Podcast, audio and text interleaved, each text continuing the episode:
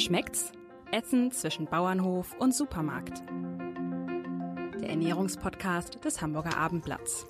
Herzlich willkommen, liebe Hörerinnen und Hörer, bei unserem Podcast rund um die Themen Essen, Genuss, Ernährung.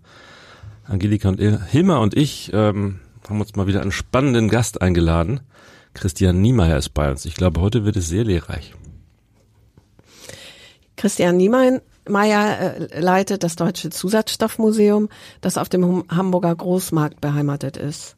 Getragen wird das Museum von der Hamburger Lebensmittelstiftung. Hauptsponsor ist die Familie Ahlers, die gleichzeitig auch Hauptaktionärin der Froster AG ist. Und die Froster AG, das wissen vielleicht auch viele, stellt Tiefkühlprodukte ohne Zusatzstoffe her. Da gibt's die Verbindung.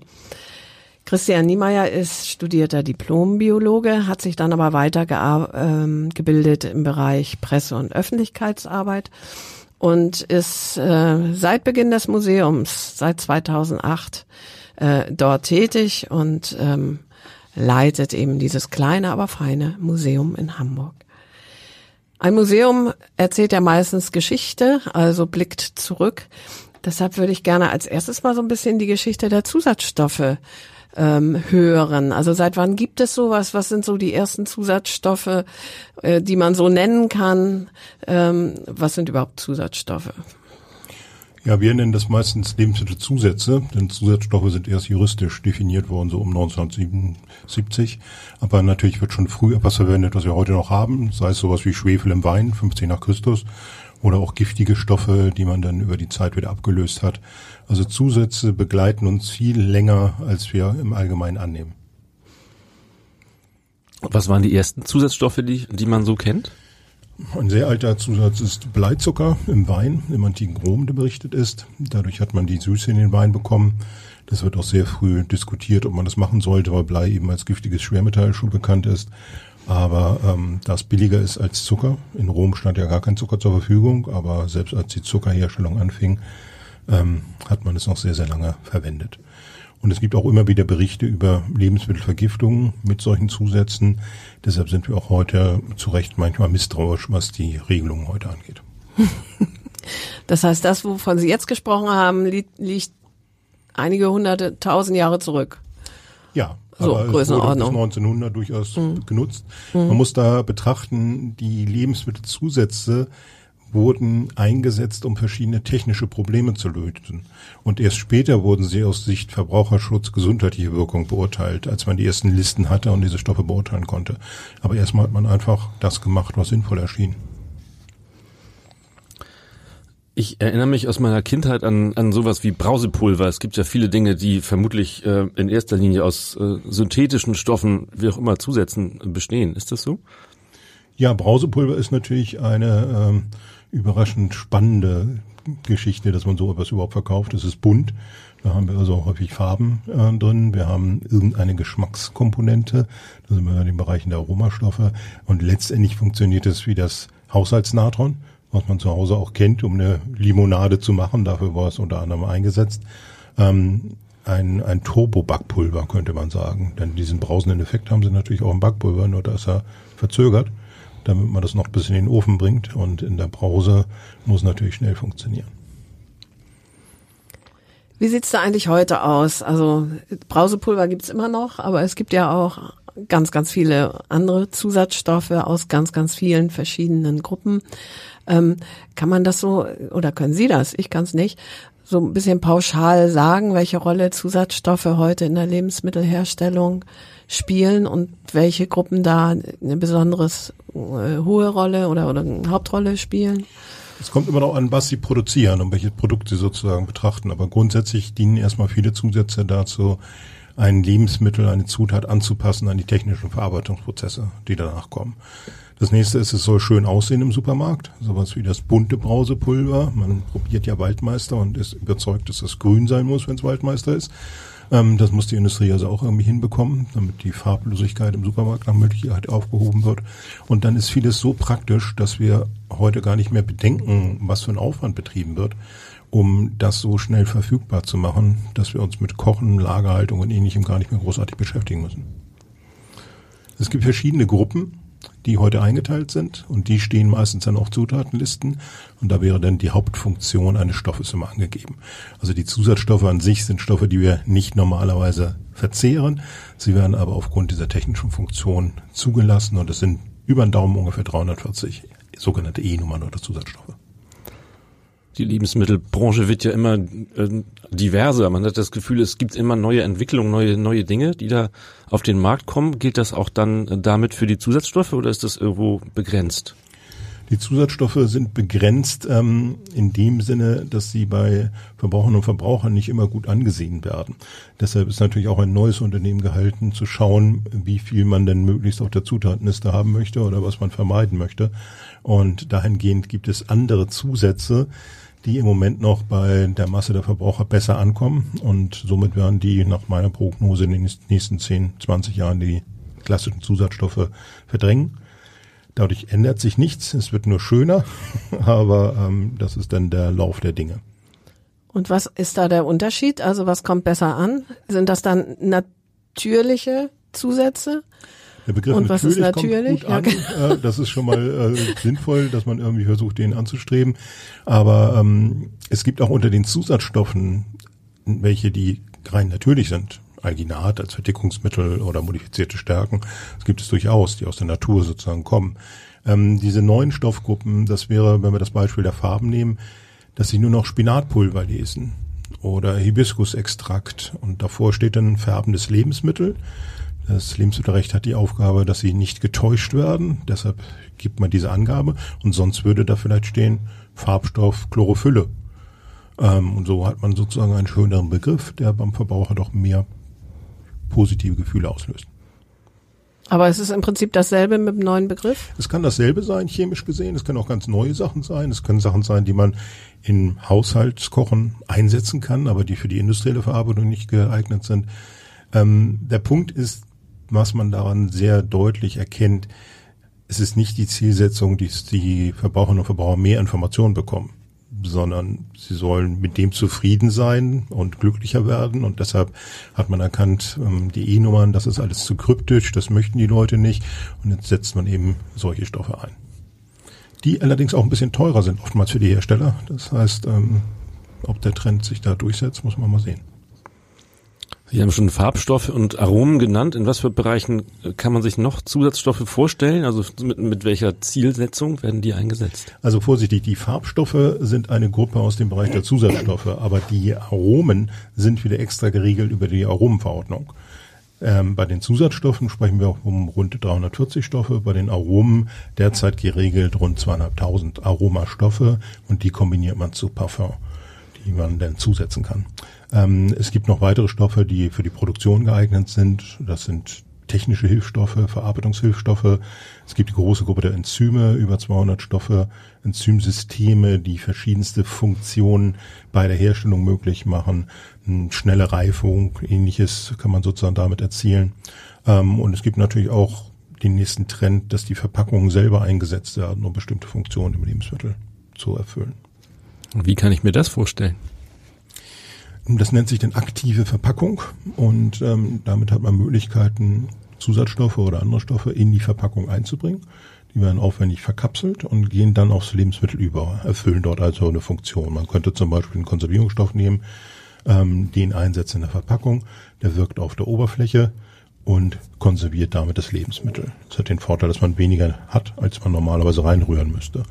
Oder ein anderes Ziel ist, dass man die Frischhaltung hinbekommt, Sie kennen das vielleicht von zu Hause, wenn man eine Obstschale hat, heißt es immer, die Äpfel extra legen.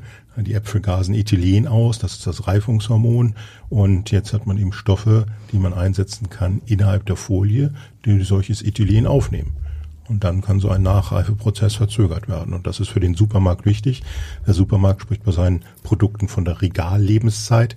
Die Produkte sollen sich über lange Zeiträume verkaufen lassen und das kann man eben gezielt mit solchen Produkten dann machen. Das ist spannend. Habe ich noch nie gehört. Dann gibt's ja noch so andere Stichworte, zum Beispiel Emulgatoren, die eben in, in äh, Joghurts oder, oder Sahnen oder ähnliches äh, verhindern, dass sich da Fett und, und wasserlösliche Stabilisatoren. Sachen... Stabilisatoren. Emulgatoren haben sie ah, auch. Das okay. sind äh, grenzflächenaktive Substanzen. Emulgator kann Mischungen machen von Öl und Wasser zum Beispiel. Ähm, und die Stabilisatoren, die leiten sich ab von den Verdickungsmitteln, also Stärke, was wir als Haushaltsverdickungsmittel im Allgemeinen kennen. Ähm, so gibt es eben Bakterienschleime oder ähm, verschiedene Algenverbindungen. Die macht man in Spuren in so einer Sahne zum Beispiel rein und dadurch verhindert man, dass der Fettanteil nach oben kommt. Das ist für den Haushaltsgebrauch nicht unbedingt wichtig, aber die Industrie, müssen Sie sich vorstellen, arbeitet ja mit viel größeren Mengen. Und wenn dort der Prozess des Aufrahmens passiert, dass sich Fett absetzt, dann ist natürlich die Anlagentechnik dahinter gefährdet. Also müsste man wieder eine spezielle Verarbeitungstechnik haben, um das zu verhindern oder sich regelmäßig kleine Portionen Sahne äh, anliefern lassen. Das wird dann eventuell wieder teurer. Bakterienschleime klingt aber jetzt nicht so appetitlich. Ja, das ist jetzt vom Begriff her, aber wenn Sie äh, Xanthan nehmen, ein sehr äh, ja, beliebtes äh, Fertigungsmittel, dann wird das eben über Bakterienaussonderung, in, in dem Sinne Schleime, produziert. Es gibt äh, diese E-Nummern. Hat, hat jeder Zusatzstoff, den man sich vorstellen kann, eine E-Nummer oder wie ist das äh, geregelt? Also das, was die E-Nummern machen, sie definieren im Prinzip die Zusatzstoffe. So könnte man das sagen. Es gibt zwar aus mehr Zusätze, die dann keine Nummer haben. Und in der Geschichte ist es so, dass die Stoffe, die gehandelt wurden, sehr früh nummeriert wurden. So kennen Sie es heute von ganzen Produkten, dass man eher Nummern für Pullover oder ähnliches hat, ähm, um sie zu definieren. Und als man 1974 in Europa angefangen hat, die Zusatzstoffe zuzulassen, hat man sich eben diese Nummern genommen und hat gesagt, meinetwegen äh, E175, das wäre Gold, wenn Gold eingesetzt werden darf, ähm, dann äh, nutzen wir einfach die 175 und setzen das E davor, E für Europa. Denn wir sprechen jetzt nur über Zusätze oder Zusatzstoffe, die im Lebensmittelbereich eingesetzt werden. Es gibt andere Regelungen für Arzneimittel, Kosmetika und, und, und. Gut, und Sie sagen, das gliedert die, die Zusatzstoffe. Also jemand, der sich besser auskennt als ich, der wüsste E und eine 100er Nummer ist die und die Gruppe und E und eine 200er Nummer ist was anderes oder wie geht die Gliederung? Nein, es gibt die Nummern ja schon zuerst. Das heißt, ähm, die, die Farben fangen im Allgemeinen bei E100 an, das ist Kokomin, und dann ist das ein 100er Bereich. Aber man hat natürlich auch Stoffe, die eine farbliche Wirkung haben, die eine höhere Nummer hatten. Oder die modifizierten Stärken, die haben äh, Nummern, die gehen über 1000. Es gibt aber nicht über 1000 E-Nummern das muss man sich immer sozusagen vorstellen, dass sind dann ganz viele Sachen, die es nicht geschafft haben, in dem Bereich der Lebensmittel zu kommen und dementsprechend wurde die Nummer nicht verwendet. Als dieses äh, Nummerierungssystem eingeführt wurde, heute ist es den Leuten nicht unbedingt bewusst, auf einer Zutatenliste kann man die Nummer verwenden oder man kann den Begriff ausschreiben. Das ist beides erlaubt. Ähm, da hatte man in, in Deutschland die Erfahrung mit dem E605 einem Pflanzenschutzmittel, was ähm, giftig ist und ähm, über Selbstmorde, Giftmorde bekannt wurde. Das hat man dem Nachbarn im Kleingarten im angeboten, in Weinbrandboden versteckt.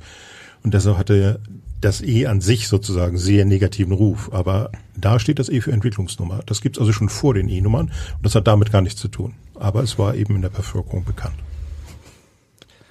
Gibt es denn in der weiten Welt der Zusatzstoffe auch welche, die gar nicht deklariert werden müssen, die man einfach so verwendet? Hm, na, sie können teilweise Stoffe verstecken in anderen Stoffen. Grundsätzlich, wenn wir von den E-Nummern Zusatzstoffen sprechen, müssen sie angegeben werden, solange sie eine technische Funktion im Lebensmittel erfüllen. Also nehmen wir das Beispiel der Sahne.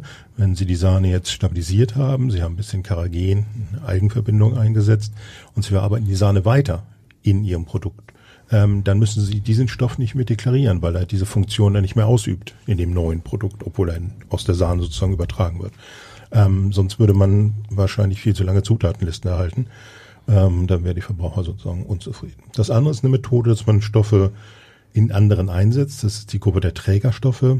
Trägerstoffe werden im Allgemeinen niemals deklariert und darüber kann man auch verschiedene Funktionen in Lebensmittel bringen. Und was tragen die so? Die Trägerstoffe. Die tragen zum Beispiel Aromen. Das kennen Sie vom Parfum zu Hause, dass da ein Alkohol eingesetzt wird. Aber genauso könnte man eben einen Geschmacksverstärker als Aromenträgerstoff einsetzen. Dadurch hat man diese Funktion im Aroma. Dann kommt das Aroma höchstwahrscheinlich weit vorne in der Zutatenliste vor. Ähm, man muss aber den Geschmacksverstärker nicht deklarieren. Das heißt, der Trägerstoff ist aber noch im Produkt drin dann. Die Trägerstoffe werden ja, ja, eingesetzt, damit man überhaupt die eigentlichen Stoffe, die Aromen einsetzen kann. Mhm. Weil das sonst solche Spurenstoffe wären, dass das nicht funktioniert. Also das ist so ein, ein äh, Prozess, wie Stoffe unauffällig in Lebensmitteln verschleppt werden oder ohne Deklaration auf einer Zutatenliste durchaus vorkommen können. Die Zutatenliste gibt Ihnen grundsätzlich die Zutaten an, deshalb heißt sie ja auch so, dass es definiert, was man sozusagen zur Lebensmittel verarbeiten darf und dann ein paar Stoffe, die den Zutaten gleichgestellt sind. Aber es war nie die Idee, dass man alles angibt und so eine Komplettliste mit einem Lebensmittel hat. Gibt es denn Gruppen oder bestimmte Zusatzstoffe, die Sie als besonders problematisch ansehen würden oder wo es aus der Geschichte tatsächlich ähm, häufiger Probleme gegeben hat? Also wir haben immer mal wieder ähm, Verbote von einzelnen Zusätzen oder Zusatzstoffen. Grundsätzlich problematisch muss man sehen, bringt es dem Verbraucher in seinem Konsum, in dem Produkt etwas, was er wirklich haben möchte. Vielfach ist die Funktion ja so ein bisschen verschleiert. Man könnte auch andere Methoden äh, nutzen. Ähm, die ähm, Idee, dass man einen, einen Zusatzstoff ähm, verwendet, kommt ja aus der Notwendigkeit, das Produkt zu entwickeln. Das heißt, man hat durchaus Alternativen zu verschiedenen Stoffen. Und die ich bin jetzt ein bisschen raus aus der Frage. Die problematischen Gruppen, das war so die, die Frage, wo, wo man aufpassen muss sozusagen. So, also problematische Gruppen, die Zusatzstoffe an sich sind auf ihre Giftigkeit, wenn man so möchte, untersucht. Man hat da ähm, zuletzt angefangen, mit die EFSA, die Europäische Behörde für Lebensmittelsicherheit, diese Stoffe zu untersuchen. Und man versucht eben einzustufen, wie viel kann ein Mensch seine Lebensspanne ab von diesem Stoff, ohne dass es Probleme bekommt. Nun sind wir aber alle ja ein bisschen unterschiedlich und wir ernähren uns auch unterschiedlich. Das heißt, wir haben also gar nicht einen genauen Blick darauf, wie sehr die einzelnen Personen belastet werden durch Zusatzstoffe. Ähm, es ist nicht so wie vielleicht vor 100 Jahren noch, dass sie sich akut vergiften durch einen Stoff. Aber es können durchaus Stoffe sein, wie zum Beispiel die Gruppe der Süßstoffe, die Einfluss auf ihre Darmflora nimmt und dort was verändert, was auch Dauer vielleicht nachhaltig ist, äh, nachträglich, äh, nachteilig ist. Oder wenn Sie den Bereich der äh, Zusätze betrachten, die verboten wurden, dann ähm, hat man 2008 Untersuchungen gestartet und zum Beispiel zwei Konservierungsstoffe verboten, die hormonähnliche Wirkung zeigten oder einen ähm, Farbstoff, der Entzündungsprozesse verstärkt hat. Man versucht die Dosis dann anzupassen, aber manchmal klappt das eben nicht. Also die Leute haben das schon einige Zeit lang gegessen. Deshalb würde ich immer davon ausgehen, wenn man selber schon Probleme hat, sollte man ein bisschen kritischer sein. Oder wenn man eben äh, familiär vielleicht eine Vorbelastung hat durch andere Produkte, dann sollte man mal gucken, wo man darauf verzichten kann. Die Problematik besteht darin, dass die Hersteller, die es anders machen, immer Schwierigkeiten haben, es darzustellen, im Gegensatz zu denen, die ja ganz normal den Standard ausführen. Bei den Süßstoffen, ähm, also jemand, der zum Beispiel empfindlichen, empfindlichen Darm hat oder sowas, der sollte dann gar keine Süßstoffe nehmen oder sind das spezielle Süßstoffe, die da Probleme machen? Süßstoffe müssen Sie alle einzeln betrachten. Das muss man dann persönlich sozusagen für sich auch individuell betrachten, was da positiv und negativ ist. Aber es gibt welche, die leiten sich von Antibiotika ab. Die haben wahrscheinlich diese Funktion auch dann im Darm. Und ähm, dann macht natürlich die Dosis irgendwann das Gift, wenn eine Wirkung eintritt. Oder es gibt eine Kombination, dass der Stoff an sich gar nicht das Kritische ist, obwohl er untersucht ist, sondern dass er andere Stoffe gängig macht für die Darmmembran, die sozusagen solche Entzündungsprozesse triggern können. Das ist alles relativ komplex. Das heißt, aus Herstellersicht könnte man erstmal sagen, naja, ich versuche weniger einzusetzen. Ich muss ja meinen Kunden nicht noch extra belasten. Und aus Kundensicht sollte man sagen, naja, ich versuche erstmal wenig davon zu mir zu nehmen und akzeptiere es nicht einfach so. Denn gerade wenn wir die Süßstoffe betrachten, der älteste synthetische Süßstoff, der eingesetzt wurde, ist das Saharin. Und das Saharin wird 1874 vermarktet als Süße für die Armen. Weil der Zucker so teuer ist, hat man Süßstoffe. Und das sehe ich heute in den Deklarationen nicht mehr. Süße für die Armen, wenn sie sich keinen Zucker leisten können. Sondern jetzt ist es eben schlankmachend, gesund, eine komplett neue Funktion, die seit den 60er Jahren da Einzug gehalten hat. Können Sie die benennen, die nicht so dolle sind? Also zum Beispiel vom Antibiotika abgeleitet? Das wäre Sarin, was sich vom Antibiotika ah, ja. ableitet. Mhm. Ähm, wir haben ein paar Stoffe, die immer wieder diskutiert werden. Das kennen Sie vielleicht, das ähm, Aspartam, Neotam. Ähm, die Stoffe werden immer wieder verändert, angepasst.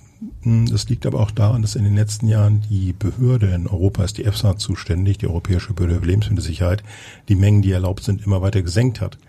Deshalb braucht die Industrie jetzt viele neue Stoffe, um sie zu kombinieren, um auf dieselbe Qualität an Süße zu kommen. Und so kommen eben immer wieder neue Stoffe dazu. weiteres Problem bei den Süßstoffen ist, dass sie natürlich ein Vielfaches an Süßkraft haben und dadurch würden sie natürlich Masse in Produkten verlieren. Ich vermute, es sind auch Zusatzstoffe verschwunden aus, aus, aus der Liste. Ähm, gibt es welche, die, oder können Sie ein paar Beispiele nennen für, für ähm, Zusatzstoffe, die verboten worden sind?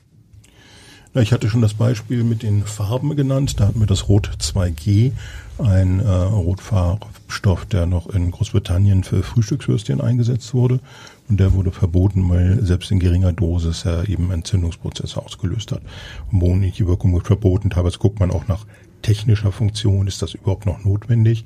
Und was wir ähm, jetzt äh, mitbekommen haben, die Diskussion seit 2008 um das Titandioxid, ein Weißpigment, was historisch gesehen giftigere Stoffe abgelöst hat, aber inzwischen im Nanomaßstab vorliegt und dadurch hat man ganz andere Funktionen. Es war nicht definiert, wie groß oder klein Partikel sind.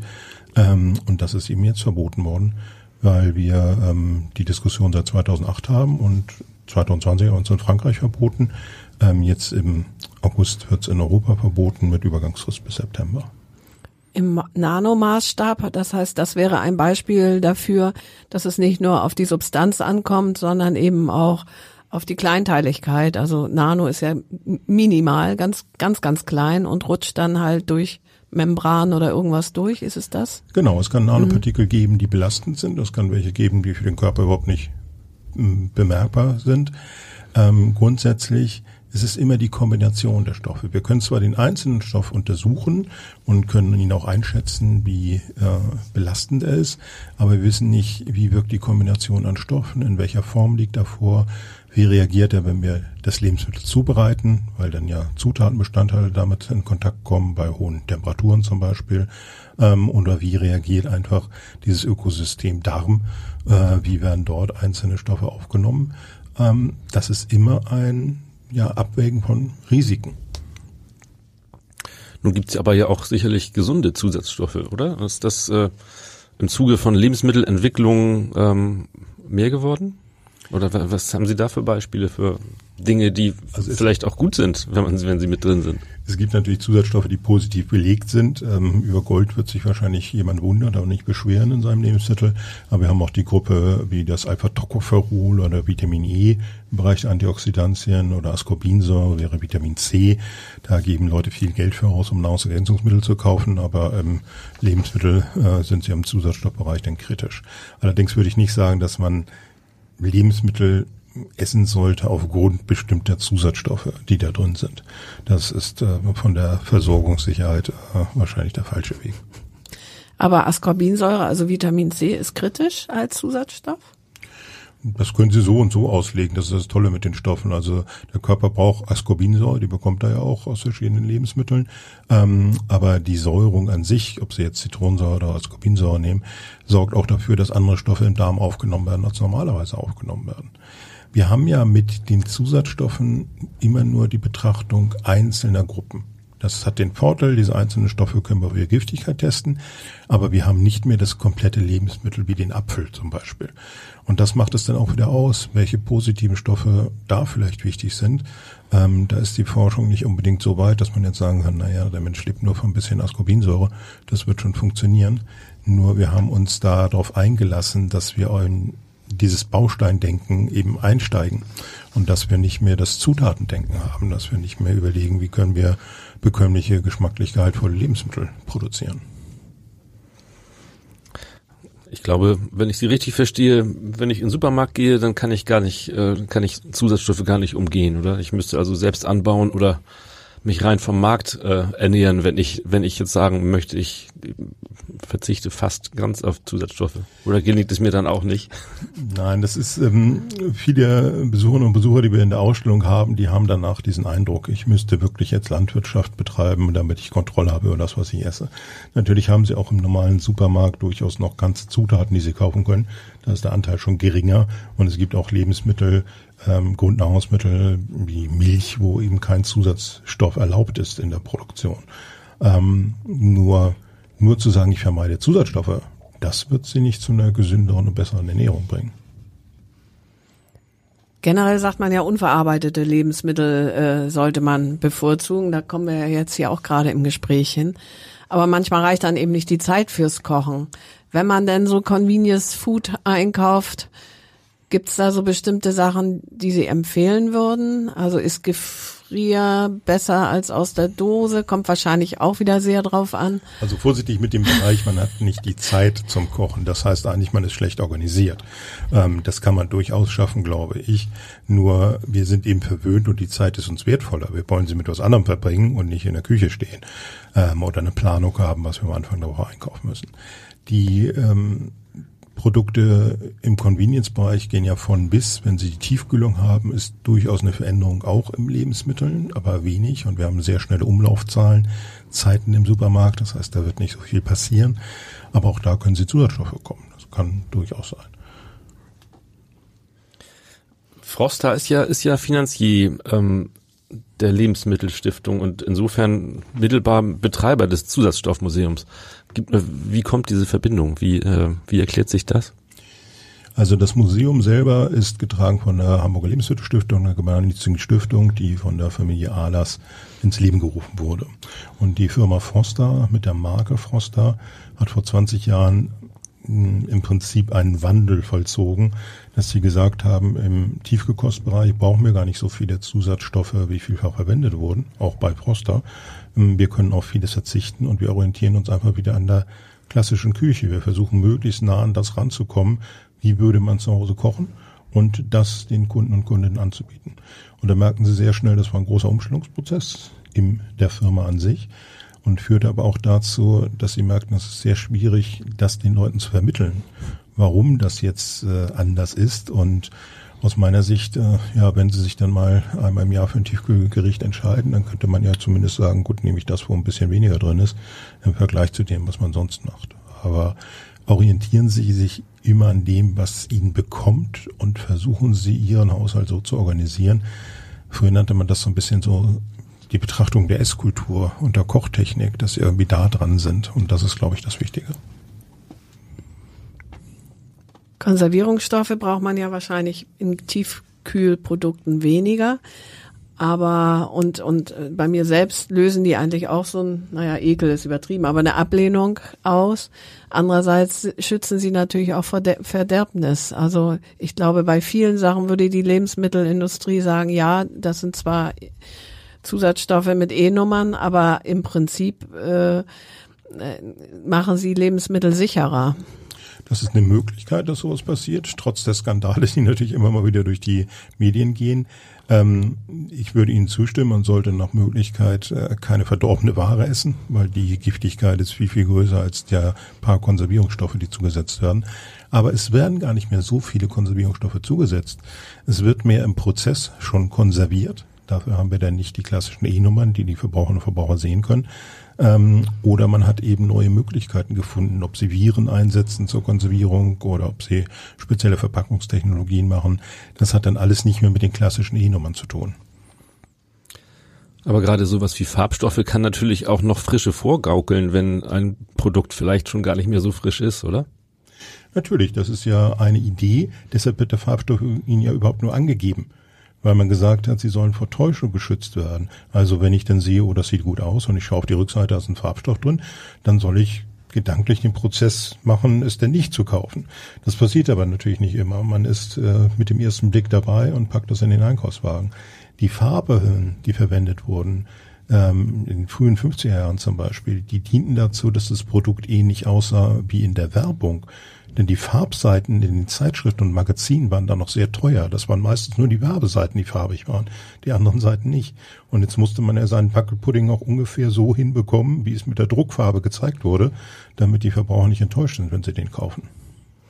Sie haben diese roten englischen Würstchen schon erwähnt, die gibt's ja auch, in, oder gab's, ich weiß es gar nicht, in Skandinavien auch viel. Ich könnte mir vorstellen, wenn man sich die in den Kühlschrank legt, die sind auch nach, nach Monaten noch äh, leuchtend, oder? Ja, leuchtend wahrscheinlich im skandinavischen Bereich, da werden andere Farbstoffe verwendet. Da diente diese Färbung eigentlich nur, dass man alte Ware von neuer Ware unterscheiden kann. Also das war sozusagen der äh, Prozess dabei.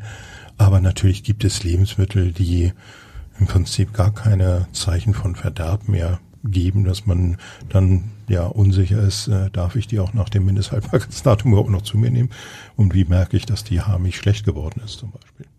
Aber die rosa Würstchen, wie kann ich da unterscheiden, ob es eine alte oder eine neue Wurst ist, eine jüngere? Es ist die Verarbeitung, dass man sozusagen die alten äh, Würste weiterverarbeitet und sie woanders wieder einsetzt. Dann hätte man sozusagen den Farbstoff mitgeschleppt. Das ist die Idee mhm. der, des Prozesses sozusagen gewesen.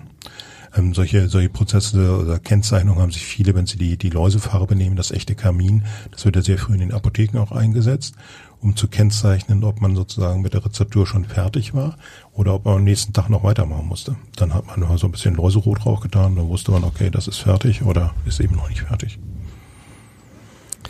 Ist aus Ihrer Sicht der Einsatz von Geschmacksverstärkern eher rückläufig oder eher äh, tendenzsteigend? Ich glaube nicht, dass der rückläufig sein wird, weil wir einfach verwöhnt sind, was den Geschmack angeht. Und als äh, 1900 äh, die ersten Tütensuppen aufkamen, musste man da irgendwie Geschmack reinbringen. Das geht dann über verschiedenste Produkte. Immer wenn Sie einseitige Küche haben, haben Sie Geschmacksverstärker. Ähm, aber es läuft nicht mehr unter dem klassischen Namen Geschmacksverstärker Glutamat, ähm, weil da die Verbraucher doch ein bisschen äh, hellhörig werden. Wie heißen Sie denn heute? Das kann äh, der klassische Hefeextrakt sein, der in verschiedensten Geschmacksrichtungen vorkommt. Das kann solche Sachen sein wie ein Milcheiweißerzeugnis, hydrolysiertes Pflanzenprotein. Alles Mögliche kann heute eine geschmackserstärkende Wirkung haben, aber das steht dann eben nicht mehr davor. Und da ist wieder der Unterschied. In der Küche nutzt man ja auch Dinge zur Geschmacksverstärkung wie angeröstete Pilze oder trockene Tomaten oder ähnliches, aber da kommen wir immer noch von der Zutat. Und die Industrie hat eben die Möglichkeit, auf die Zutat nicht mehr so zu blicken, sondern nur sich die Funktion rauszuholen und damit irgendwas zu machen. Genau, also die getrocknete Tomate würde man ja schmecken auch. Die äh, hat ja dann auch ein Aroma. Die ist ja nicht nur da, um irgendwas anderes hochzupushen, sozusagen, geschmacklich. Genau, sie hat ein Aroma, sie ist als Zutat sozusagen eingeführt und ähm, wenn wir dann heute sowas betrachten wie farblose Tomatensieren, die haben dann keinen Tomatengeschmack mehr, da geht es nur um die Geschmacksverstärkung. Hm. Was eben für viele Produkte wahrscheinlich notwendig ist, weil wir sie sonst in der Menge oder ähm, in der Qualität nicht verzehren würden. Wie kann ich mir das vorstellen, wenn Sie einkaufen? Dauert das sehr lange? Gucken Sie die ganzen Listen immer durch? Ich gucke auf Zutatenlisten, aber eigentlich aus Interesse ist das was fürs Museum passiert da gerade was. Also wir haben vorhin angesprochen, dieses äh, Verbot von Titandioxid als weißem Farbstoff. Das hat man in den letzten Jahren in Produkten schon gesehen. Also wenn Sie jetzt in den Supermarkt gehen, haben viele Produkte schon darauf verzichtet, vorausschauen, dass es eben das Verbot kommt. Das interessiert mich, weil ich weiß sonst, Sie kriegen eh nicht alle Informationen. Also Sie können natürlich äh, sich an der Menge an Zutaten orientieren, was sie da haben wollen. Und sonst kaufen sie einfach ein Lebensmittel, das praktisch ist, äh, was sie jederzeit sozusagen zubereiten können. Und dafür muss man dann eben wahrscheinlich mit der Unwissenheit leben. Kommen wir nochmal auf den großen Bereich Süßigkeiten. Ähm, die enthalten Zucker, wie der Name schon sagt. Irgendwie sind sie süß oder eben Zuckerersatzstoffe. Gibt es Süßigkeiten, wo Sie sagen würden, okay, die sind zwar süß, aber sonst noch halbwegs also außer Früchten, verarbeitete Süßigkeiten. Die Sie sozusagen unbeschwert Die Sie äh, ich, äh, vielleicht nicht empfehlen, äh, ist schwierig, glaube ich, aber wo Sie sagen würden, da hält sich die Menge der Zusatzstoffe in Grenzen? Ja, das der klassische Bonbon ist ja praktisch nur aus Zucker, aber schon um 1800 werden Bonbons eben auch gestreckt, weil Zucker sehr teuer ist mit äh, Gipsmehl oder ähnlichen Produkten, das haben sie dann heute nicht mehr. Die Menge ist dann die Frage. Also wir, wir haben so eine Snackkultur, wir gönnen uns immer irgendwelche Kleinigkeiten und insofern ist das natürlich in der Menge sehr viel. Ähm, und da kriegt der Körper dann irgendwann Probleme mit. Und dadurch wird das dann wieder staatlich geregelt, was wo drin sein darf. Aber das macht das Produkt an sich nicht besser. Also sie brauchen dann freieren Umgang mit. Kinder sind ja sehr ähm, ja, manchmal sehr versessen auf bestimmte Lebensmittel. Liegt das dann möglicherweise auch an bestimmten Zusatzstoffen, an die sie sich gewöhnt haben? Das wäre natürlich aus Sicht der Industrie das Optimum, wenn man es schaffen kann, dass die Leute sich so an Produkte gewöhnen, dass man nur zwei, drei Stoffe reinsetzen muss. Das glaube ich nicht. Ein Lebensmittel herzustellen ist sehr komplex, aber natürlich ist es orientiert an der Kundengruppe. Und wenn das eben die Kinder sind, dann geht das mit äh, lustigen Figuren auf der Packung los farbwechselnden Bonbons, irgendwelchen Funktionen wie Knallbrause oder ähnlichem. Ähm, und da wissen die Hersteller schon, was sie tun. Nur ähm, das heißt nicht unbedingt, dass jetzt ein einzelner Stoff das bewirken kann. Das wäre zu einfach gesprochen.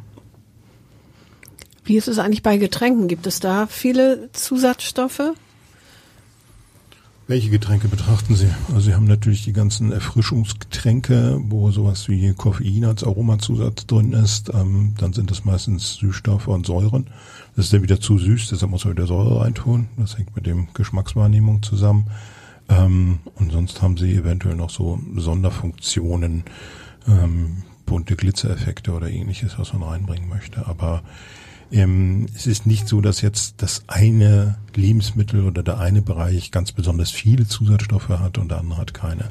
Man muss klar unterscheiden von, von Zutat und natürlich von dem Prozess, was wird sozusagen damit gemacht, warum werden Sachen notwendig. Also der, der einfache Apfelsaft kann schon hochverarbeitet sein, obwohl er keine Zusatzstoffe im Sinne von Enumann enthält. Das fängt mit der Kaltentkeimung an in den Firmen. Das geht äh, los, die Trubstoffe abzufiltern, damit sie möglichst lange in der Schwebe bleiben. Und dann hat man eigentlich ein hochverarbeitetes Produkt, äh, was man so nicht erwartet.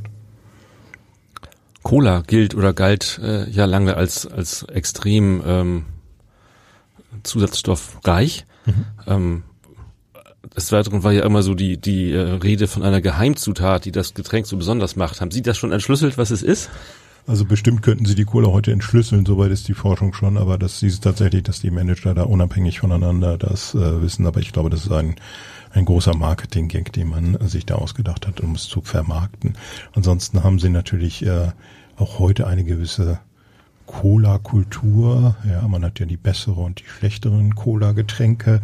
Ähm, aber ich glaube, damit positioniert man sich jetzt einfach. Was ich sagte, jedes Produkt wird optimiert. Da ist ein bisschen Farbe drin, es ist Koffein drin, deshalb birgt das Ganze bisschen Zucker oder eben ein Süßstoff ähm, und noch ein Säurungsmittel. Dann haben sie im Prinzip ein Cola-Getränk. Was macht denn den Cola-Geschmack eigentlich aus? Extrakte von der Kokanuss. Ah ja, also doch. Ja. Mhm. Aber das war, weil die ersten, die ersten Cola-Getränke ja als Magentonikum oder ähnliches rausgekommen sind, nicht als Erfrischungsgetränk. Also wir, wir haben ja da einen ganz anderen Bereich, wo das herkommt. Ähm, und da haben sie natürlich sowas wie Koffein und Kokain gerne zu sich genommen. Ähm, das ist aber heute dann schwieriger für die Hersteller, das äh, in den Mengen einzusetzen. Vor allem Kokain, denke ich. Ja, besser ist. Wahrscheinlich Ist auch so teuer. aber auch da haben sie natürlich regional wieder das Kauen der Blätter, was durchaus üblich ist. Ja, da haben sie die Natursubstanz, die Leute erkannt haben als erfrischend. Es gibt ja durchaus auch Lebens- und, und Genussmittel, die auch ohne Zusatzstoffe irgendwie zu Tode ähm, verarbeitet worden sind, also in, durch Zentrifugen gejagt und zerlegt und wieder neu zusammengesetzt. Äh, das sind oftmals ja gar nicht so komplexe Lebensmittel. Ähm, betrachten Sie die auch oder ist das sozusagen außerhalb Ihres Fachgebietes? Außerhalb meines Fachgebietes ist es sowieso, weil als äh, Diplombiologe habe ich mich natürlich gar nicht damit zu beschäftigen. Ähm, die Verarbeitungstechnik sind aber schwer durchschaubar. Das heißt, wenn Sie mal in die Patentschriften gehen, gibt es natürlich alles Mögliche. Man kann aber nicht konkret im Supermarkt sagen, dieses Produkt ist garantiert so und so hergestellt. Das ist ja das, was wir als Museum so ein bisschen machen wollen, eine Plattform bilden, wo man sich informieren kann, aber wo auch ein Dialog stattfinden kann weil die Presse äh, zeigt das ja immer wieder bei Anfragen bei Unternehmen, dass sie gerne mal vor verschlossenen Türen stehen und ihnen eigentlich keiner irgendwelche Antworten geben will. Und warum ist das so? Warum sind die Unternehmen denn nicht stolz auf den Prozess des Herstellens von Lebensmitteln? Und warum sind sie nicht in der Lage, das zu erklären? Das hat man einfach in den letzten Jahren versäumt. Ja, ist eine spannende Entwicklung. Ich glaube, mit dem steigenden Bewusstsein für die Ernährung ähm, was ja in manchen Teilen der, der Bevölkerung durchaus vorhanden ist, ähm, wächst sicherlich auch die Aufmerksamkeit. Ähm, Genau, die Aufmerksamkeit für die Prozesse, kann wachsen, ja. aber das führt auch zu neuen Produkten. Also wenn Sie die Messen der Zusatzstoffe betrachten, dann hat man diese Trends zu Nachhaltigkeit und schöneren Begriffen durchaus schon aufgenommen und versucht den Herstellern dahingehend was anzubieten. Aber es geht immer noch nicht um den, den Dialog. Was wollen wir für Lebensmittel haben und äh, auf welche sind wir bereit zu verzichten? Die machen wir dann lieber selber. Hatten Sie schon Produkte in der Hand, wo Sie gesagt haben, nee, das ist mir jetzt äh, äh, zu künstlich, zu äh, zusatzstoffreich, das kriege ich nicht runter. Also ich empfehle immer den Führungen, dass man sich an Zutaten orientiert. Und natürlich gibt es Sachen, die amüsant sind, zum Beispiel, wenn Sie ähm, Cognac-Nudeln angucken. Cognac ist ein Verdickungsmittel aus der Cognacwurzel und jetzt gibt es kalorienfreie Nudeln, die man eben schon flüssig angedickt sozusagen bekommen kann und man isst ein Verdickungsmittel. Und es wird dann dazu geraten, dass man nach Möglichkeit noch eine schöne gehaltvolle Soße sich selber macht, damit man irgendwas hat. Ähm, da ist mir ja nur ein Zusatzstoff, nichts anderes. Also das finde ich sehr abstrus. Aber natürlich gibt es auch Sachen wie, was wir in der Ausstellung haben, ähm, alkoholhaltiges Rotweingetränkepulver, also Rotwein zum Anrühren für die Wanderer, die irgendwie die Flasche nicht mitnehmen möchten. Oh. Ja, also das ist hochverarbeitet und da finden Sachen, die Technologien aus der Industrie Anwendung für scheinbare Alltagsprodukte. Aber ja, wir werden also sowas brauchen, wenn wir irgendwann die Möglichkeit haben, zum Mars zu fliegen, dann brauchen wir das alles. Aber im Moment brauchen wir das noch nicht. Wir drei nicht, glaube ich. Vielleicht. Vielleicht müssen wir da noch überlegen, wie wir da hinkommen, die Jahre noch überstehen. Was wir aber brauchen, sind die Informationen, die es in Ihrem Museum gibt. Können Sie uns äh, kurz einmal eine, eine Führung geben, wann, wie, wo geöffnet ist, wo man, wo der, der Hamburger oder der Besucher das findet? Also wir haben natürlich reguläre Öffnungszeiten, die an den Feiertagen ein bisschen abwandeln. Im Prinzip äh, können Sie uns Mittwoch, Freitag, Sonntag und Sonntag von 11 bis 17 Uhr und donnerstags von 14 bis 20 Uhr besuchen. Sie können aber auch äh, Führung buchen und dann versuchen wir das auch außerhalb der Öffnungszeiten möglich zu machen. Und das ist auf dem Großmarktgelände? Wie ja, das macht Gibt's es ein da überhaupt eine Adresse? schwierig. äh, genau, der Großmarkt hat zwei Postadressen für 400 Betriebe. Das heißt, Sie können da nicht unbedingt mit Ihrem Navigationssystem zurechtkommen. Ähm, man muss am besten, wenn man zu uns möchte, entweder den Haupteingang, das Tor Ost des Großmarktes nehmen, beim Pförtner freundlich Bescheid sagen, dann kann man zu uns kommen. Wenn man zu Fuß unterwegs ist, ist es am besten über das sogenannte Tor Nord zu kommen. Das ist in der Nähe der Bushaltestelle Nagelsweg. Da muss man allerdings klingeln, dann kann man zu Fuß auch aufs Gelände und sind zwei Minuten bei uns. Und es ist eine kleine Ausstellung, 100 ähm, Quadratmeter, also durchaus äh, auch in der Mittagspause mich mal zu besuchen, ähm, um sich da zu informieren. Machen Sie auch Vorträge oder äh, wie groß ist die Informations, das Informationsangebot im Internet? Wenn man nicht kommt, aber trotzdem schlauer werden möchte? Also wir haben im Internet so eine vereinfachte E-Nummernliste, also man kann einzelne E-Nummern nachschlagen, man kann Online-Angebote von uns buchen, ähm, das sind dann so Einzelthemen, Farbstoffe oder Aromastoffe, die wir versuchen äh, zu vermitteln. Und ansonsten sind wir sehr klein, nur eine Handvoll an Leuten, deshalb haben wir jetzt keine großartige Präsenz mit ähm, ähnlichen Sachen. Da gibt's andere Unternehmen, die das besser und professioneller machen, als wir das hinbekommen. Aber vielleicht nicht qualitativ besser, oder? Das weiß ich nicht, das sollen die beurteilen, die zu uns kommen. Ich würde Ihnen immer empfehlen, besuchen Sie mal eine Führung, weil das einfach ganz interessante Sachen sind. Es geht uns in der Vermittlung ja nicht nur darum zu sagen, das sind jetzt böse Zusatzstoffe, sondern wo kommen sie her, was machen sie mit den Lebensmitteln, wie könnte man anders vorgehen. Also Sie kriegen durchaus eine äh, anregende Diskussionsgrundlage. Und das, glaube ich, ist der unterhaltsame Aspekt dieses Museums. Man sollte das nicht wie äh, ja, so unter der Hand gefährliche Informationen will ich lieber nicht bekommen, äh, behandeln, sondern äh, als Ausflugstipp. Ein sehr schönes Schlusswort, Herr Niemeyer. Äh, ein, es war echt ein spannender Ausflug in die, in die weite Welt der Zusatzstoffe. Und äh, ja, bestimmt ist das Museum auf jeden Fall ein Besuch wert, da bin ich mir sehr sicher. Vielen, vielen Dank, dass Sie bei uns waren. Vielen Dank für die Einladung. Danke. Weitere Podcasts des Hamburger Abendblatts finden Sie auf abendblatt.de slash podcast.